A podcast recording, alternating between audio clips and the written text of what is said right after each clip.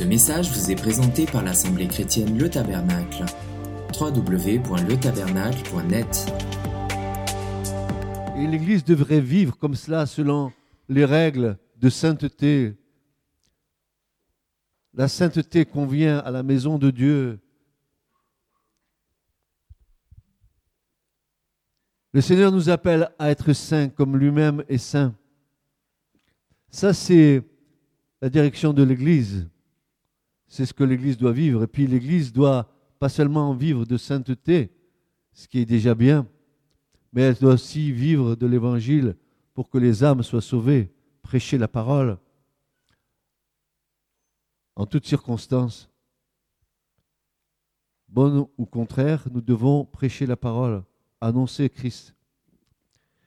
Ça, c'est la vie de l'Église. L'Église vit dans la sainteté, elle annonce l'Évangile. Mais il y a une autre perspective de l'Église qui nous échappe bien souvent. Et je voudrais ce matin voir avec vous cette, partie-là parce qu'elle nous intéresse au premier chef. Il y a aussi la partie de l'Église dite prophétique. L'Église est prophétique. Pourquoi je dis ça? Parce qu'une Église et qui n'est pas prophétique est une église qui n'a pas de vision.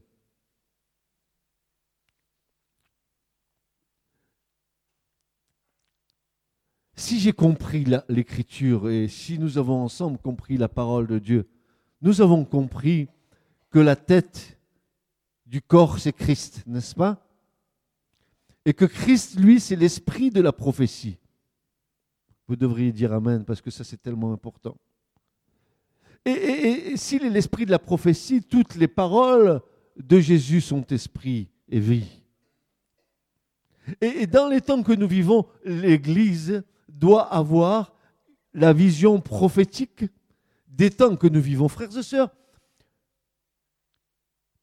Jésus nous a dit qu'il ne nous laissait pas orphelins, qu'il nous enverrait le Paraclète, le Saint-Esprit, et c'est ce qu'il a fait, n'est-ce pas? Mais euh, le Saint-Esprit nous, nous rappelle pas seulement les paroles du Christ, mais l'Esprit de Dieu nous rappelle aussi tout ce que les prophètes ont dit de la part de Dieu. Or, à ma grande stupéfaction, à mon grand étonnement, depuis tant et tant d'années que je parcours l'Écriture, depuis tant et tant d'années que j'use mes yeux sur la parole, il y a seulement que quelques quelques deux ou trois ans que j'ai commencé à comprendre que la majorité des prophètes ont prophétisé sur la fin des temps. Et quand le voile commence à se lever, quand le Seigneur commence à lever le voile sur ce que les prophètes ont prophétisé concernant la fin des temps, nous nous apercevons, euh, nous nous apercevons que nous sommes à plein pied dedans mais vraiment à plein pied dedans.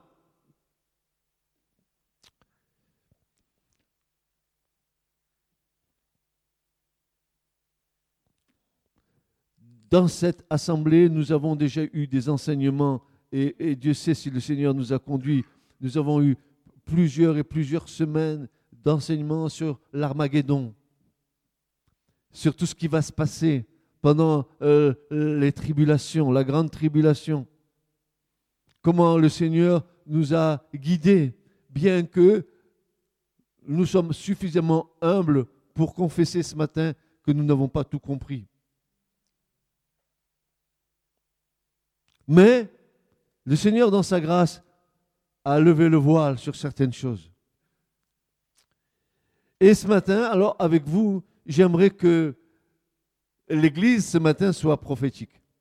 J'aimerais que nous puissions lever le voile sur quelque chose qui va nous poursuivre jusqu'à la fin. Et vous allez voir qu'il y en a qui vont avoir un sourire aux lèvres. Ce matin, je voudrais vous parler d'un personnage qui a la vie dure. Un personnage dans l'Écriture qui est anti-Dieu. Un personnage qui, dans l'Écriture, va transporter son idéologie jusqu'à la fin des temps. Un, personnage dans l'Écriture qui s'est toujours élevé contre Dieu et le peuple de Dieu. un personnage qui dans l'écriture ne craint pas Dieu. Je voudrais vous parler ce matin d'un personnage qui se nomme Amalek.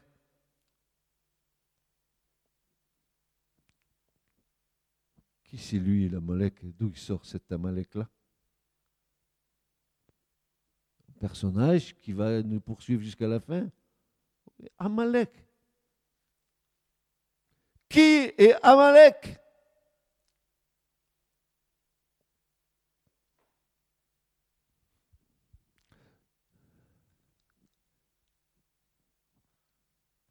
Quand on parle de cet homme, on, on dit oui, on connaît quelques passages de l'Écriture où on le voit faire certaines choses, mais, pas plus, quoi. On n'a on n'a pas eu cette perception, cette vision de ce que cet Amalek allait introduire au sein des nations pour aller jusqu'au bout dans son plan, la destruction d'Israël et si c'était possible, la destruction du Dieu d'Israël.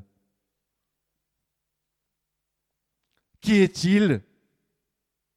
Vous allez voir que son origine est une origine qui est sujette à, révolution, qui est sujette à guerre, à vengeance, à haine. Genèse 36, 12. Voyons voir qui c'est cet Amalek-là. D'où il sort? D'où sort-il Amalek? Eh ben, vous allez voir d'où il sort. Il nous est dit dans Genèse 36, 12, et Tima fut concubine d'Éliphaz, fils d'Ésaü, et elle enfanta à Éliphaz Amalek. Ce sont là les fils d'Adaph, femme d'Ésaü. Donc on commence à voir d'où sort Amélec.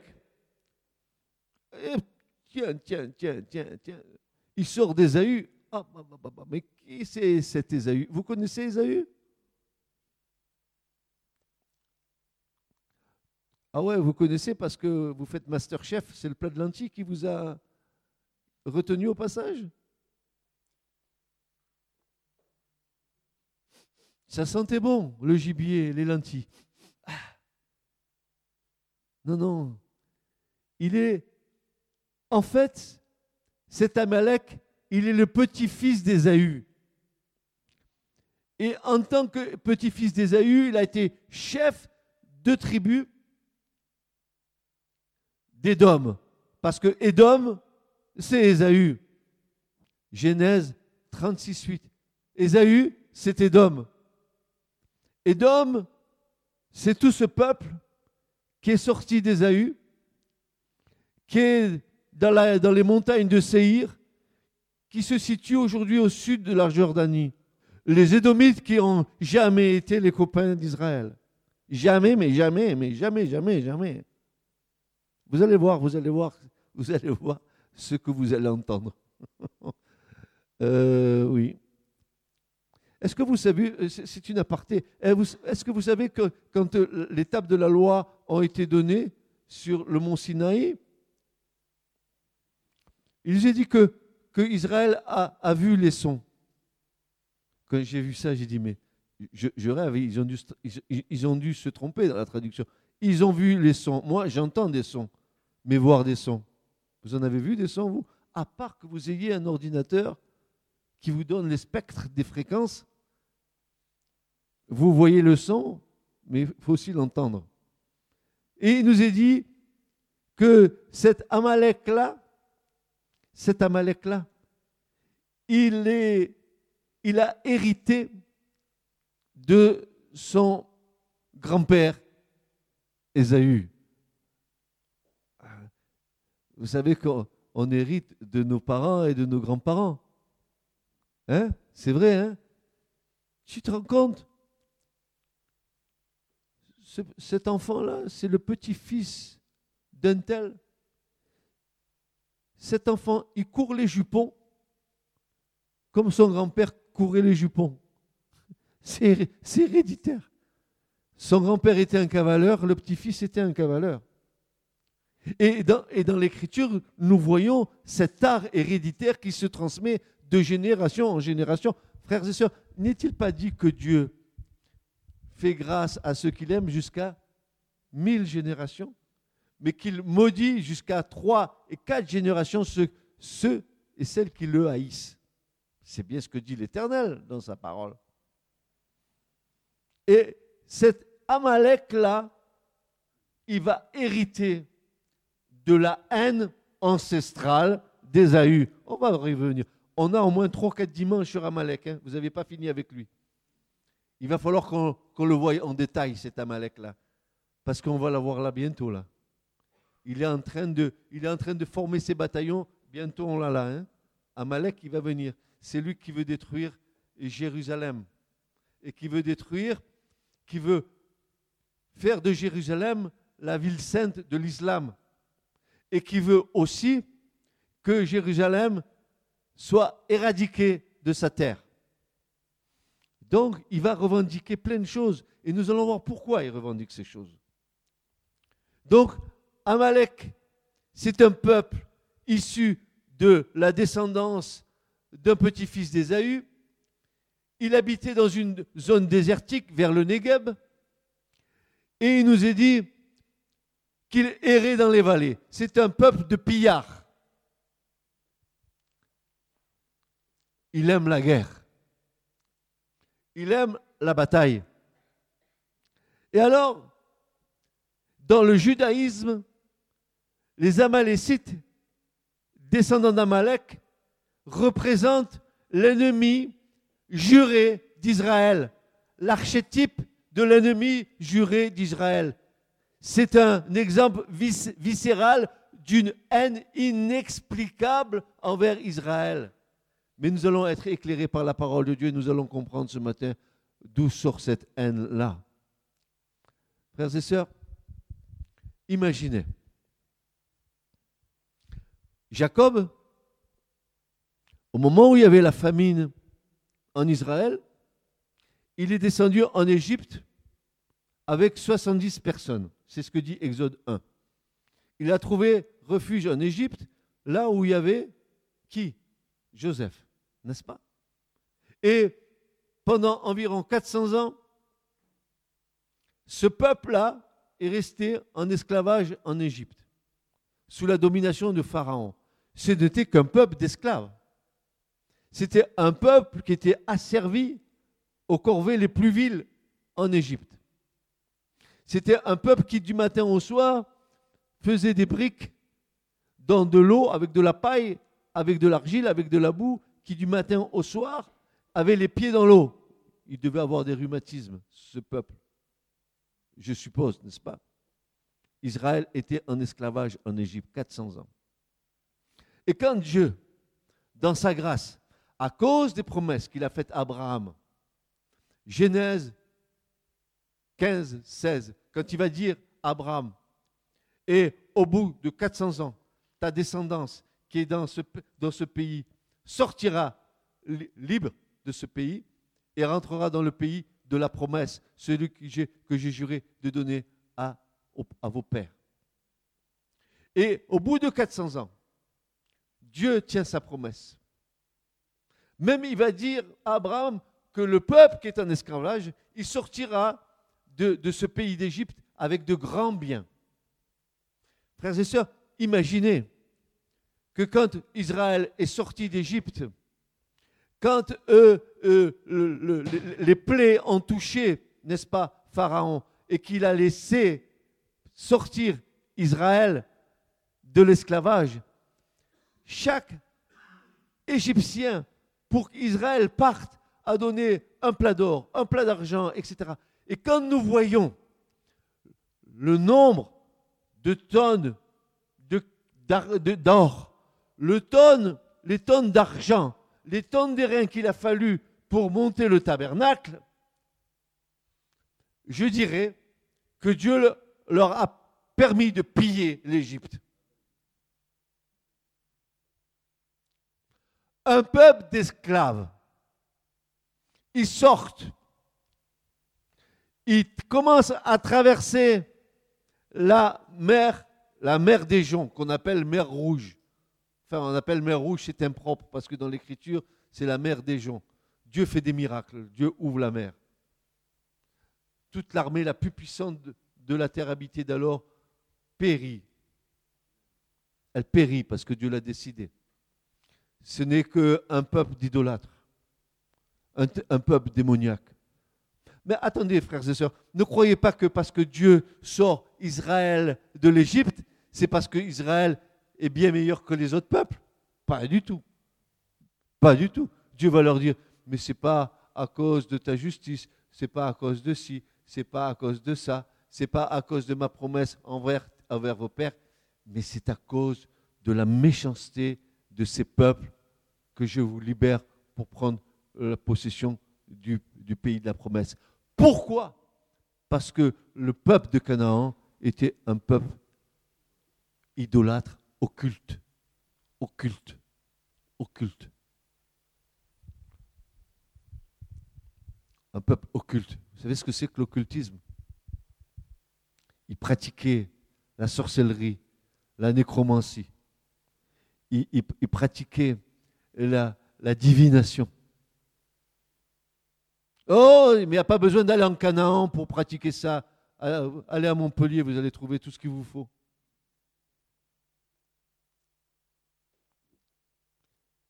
Vous avez vu les milliards et les milliards que font les, occultes en France? Vous avez vu les chiffres? Inimaginable. Les pauvres bougres, ils sortent de 400 ans d'esclavage ils commencent à traverser le désert. Au bout d'un moment, ils sont fatigués. Ils arrivent à un lieu dit Réphidim. Vous savez ce que ça veut dire en hébreu Réphidim? Repos. Séjour de repos. Ils sont exténués. Ils sont exténués. Ils n'en peuvent plus. Ils arrivent à Réphidim. Vous savez ce qui se passe? Amalek. Il ne les connaît pas. 400 ans, mais 400 ans qui sont en esclavage en Égypte, il leur tombe dessus pour détruire ce peuple. Pourquoi? Comment tu veux, détruire un peuple que tu ne connais pas et tu veux l'éradiquer déjà dès qu'il sort d'esclavage? Tu veux éradiquer ce peuple? Qu'est-ce qu'il a dans le cœur d'Amalek pour le pousser à détruire Israël, peuple d'esclaves qui sortent d'Égypte? Vous n'êtes pas posé la question?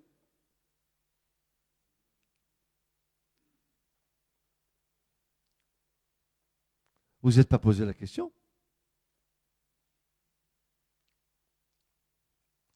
Exode 17, versets 8 à 16. Regardons ensemble, frères et sœurs. Lisons l'Écriture. Lisons la parole du Seigneur. Et dans ce texte, permettez-moi, en toute humilité, de vous montrer quelques perles cachées. Quelques perles cachées.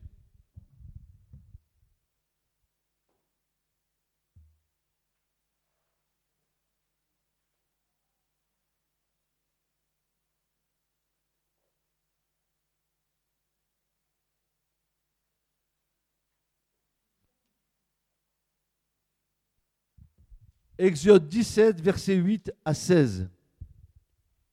Et Amalek vint et combattit contre Israël à Réphidim. Vous connaissez l'histoire là. Hein euh, Peut-être qu'il y aura une prédication à faire sur, sur les versets qui viennent plus tard. Et Moïse dit à Josué, choisis-nous des hommes et sors, combat contre Amalek. Demain, je me tiendrai sur le sommet de la colline, la verge de Dieu dans ma main. Et Josué fit comme Moïse lui avait dit pour combattre contre Amalek. Et Moïse, Aaron et Hur montèrent au sommet de la colline. Il arrivait que lorsque Moïse élevait sa main, qu'Israël avait le dessus. Quand il reposait sa main, Amalek avait le dessus. Mais les mains de Moïse étaient pesantes. Et ils prirent une pierre et la mirent sous lui.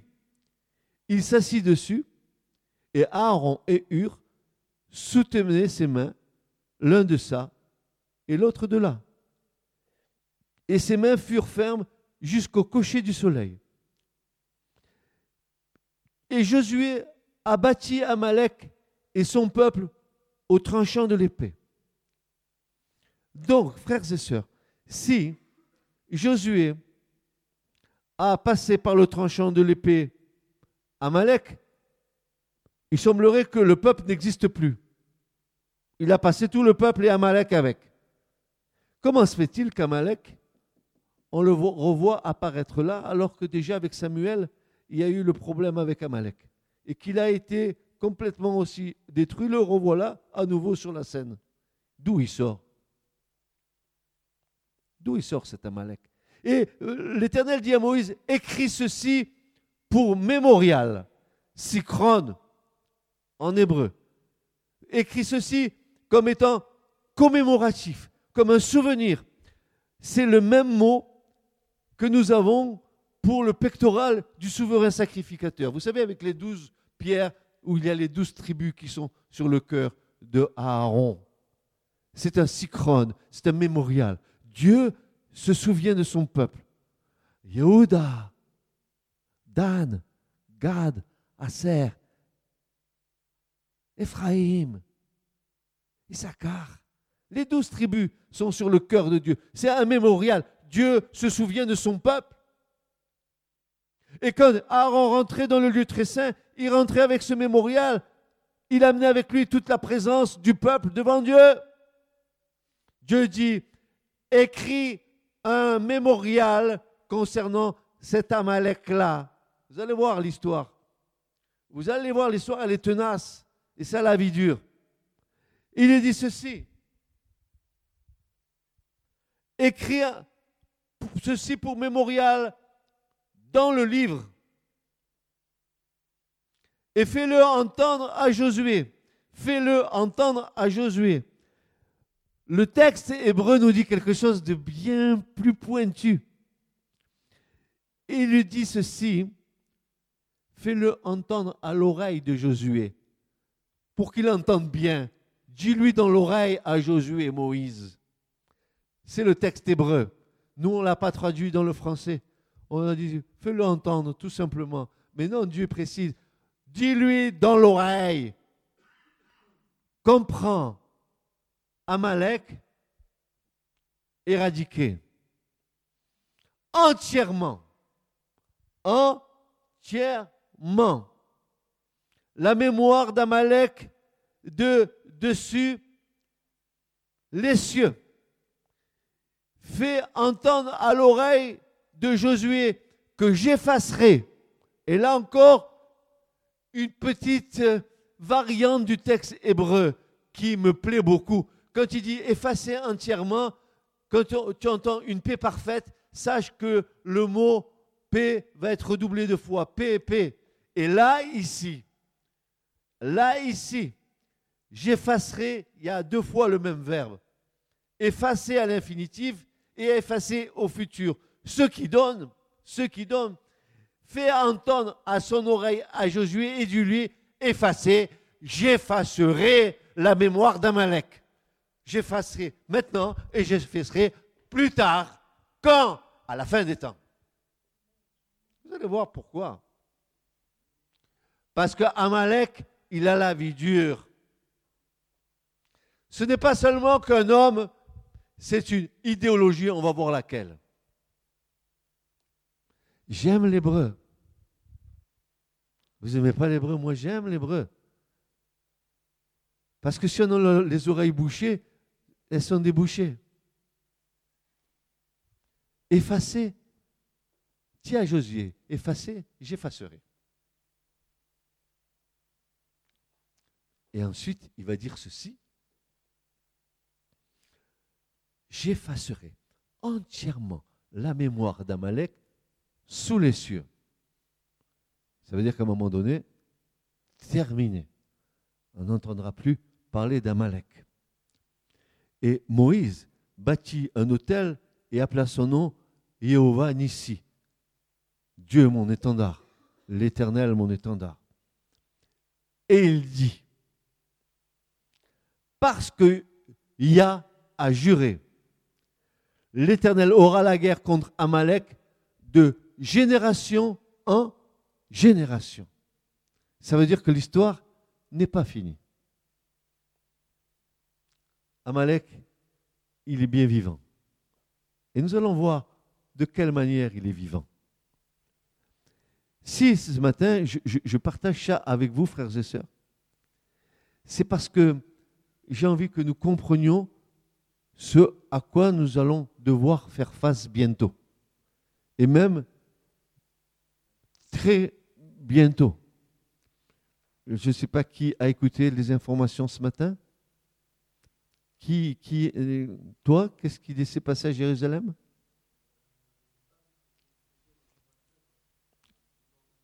Ça fait déjà plusieurs jours qu'on tue à coup de couteau. Et ce matin, c'est une femme qui s'est fait sauter avec une voiture dans Jérusalem. On parle de troisième intifada. Moi, je parle euh, de la grande tribulation qui arrive.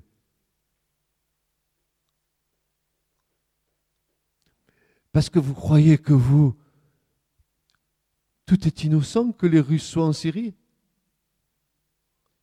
Qu'est-ce qu'ils foutent là-bas, les Russes en Syrie? Ah, ils viennent protéger euh, Bachar al-Assad parce que chez lui passent les, pipelines de pétrole qui vont alimenter la Russie, qui regorgent de pétrole, mais qui achètent du pétrole bon marché aux autres. Et quand les autres, ils n'en auront, plus, comme les États-Unis, ils en ont plein là-bas dans leur pays. Pas de problème pour eux. Vous croyez qu'ils ne sont pas maintenant un jet d'avion d'Israël? Israël a déjà levé les, armées, vous le savez euh, euh, euh, Déjà du côté du, sud du Liban, à nouveau, parce que le Hezbollah d'un côté, puis le Hamas de l'autre, vous savez qu'ils sont pris en... Mais dites donc, l'Église est-elle prophétique ou pas? Est-ce que l'Église, elle doit sentir d'où vient le vent? Est-ce que l'Église doit se préparer? À quoi doit se préparer l'Église? Est-ce qu'elle va passer par la tribulation? It is the question.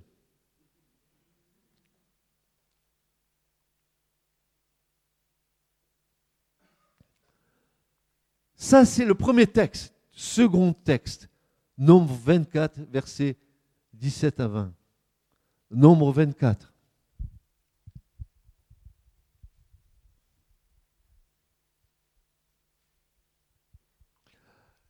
Alors, je, vous donne le contexte dans lequel ça, ça a été écrit. Vous connaissez l'histoire de Balaam?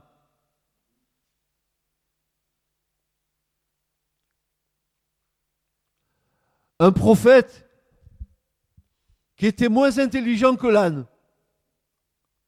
Comme quoi, des fois, on a intérêt à être âne plutôt que prophète.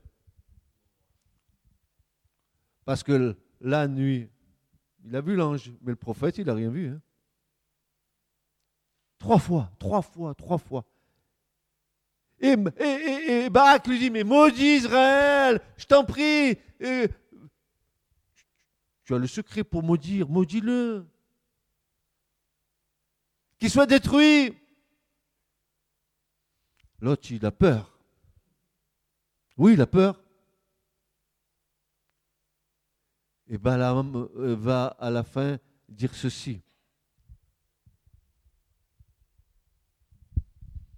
Verset 17. Je le verrai, mais pas maintenant. Je le regarderai, mais pas de près. Et voilà, c'est regardez ce que dit ce prophète. C'est là où il devient véritablement un vrai prophète. Une étoile surgira de Jacob. Et un sceptre s'élèvera d'Israël. Et transpercera les coins de Moab. Et détruira tous les fils du tumulte ou de Seth. Edom sera une possession. Et Sérir sera une possession. Ses ennemis. Ses ennemis c'est-à-dire Édom sera la possession d'Israël. Et Israël agira avec puissance. Et celui qui sortira de Jacob dominera. Il fera périr le résidu, la ville de, de la ville le résidu. Il vit. Il vit. Balaam, il vit Amalek. Et proféra son discours sentencieux. Il dit Amalek était la première des nations et sa fin. Et le mot fin en hébreu ici, excusez-moi du peu, parce que frères et sœurs, il faut lire l'écriture. Il faut comprendre l'écriture. Le mot fin ici nous parle des derniers temps prophétiques. Il est dit, et sa fin, dans les derniers temps prophétiques, sera la destruction. Nous sommes convaincus qu'à la fin des temps, Amalek sera détruit, exterminé.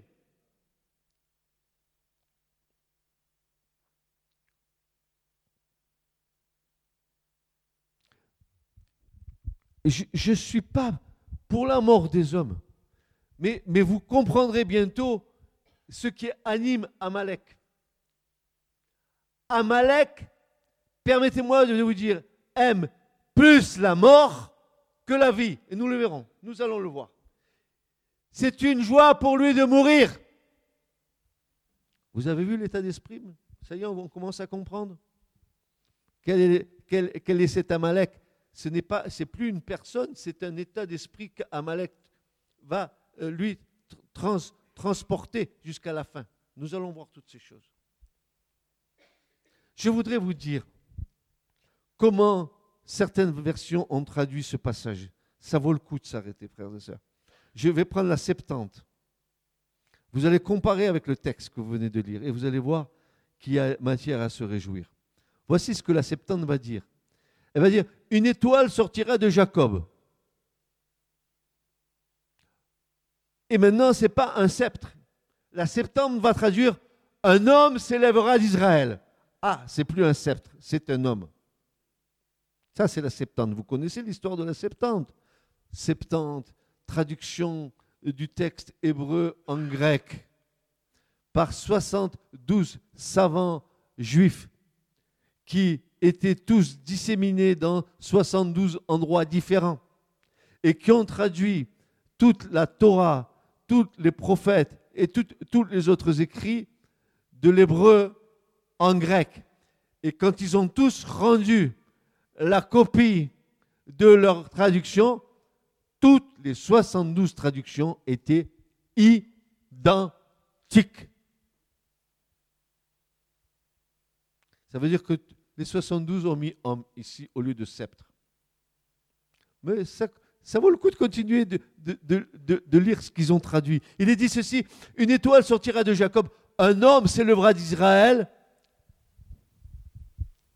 Et là, cet homme devient, par rapport au Targum de Jérusalem, par rapport au Targum de Jonathan, cet homme devient, traduction, le Messie.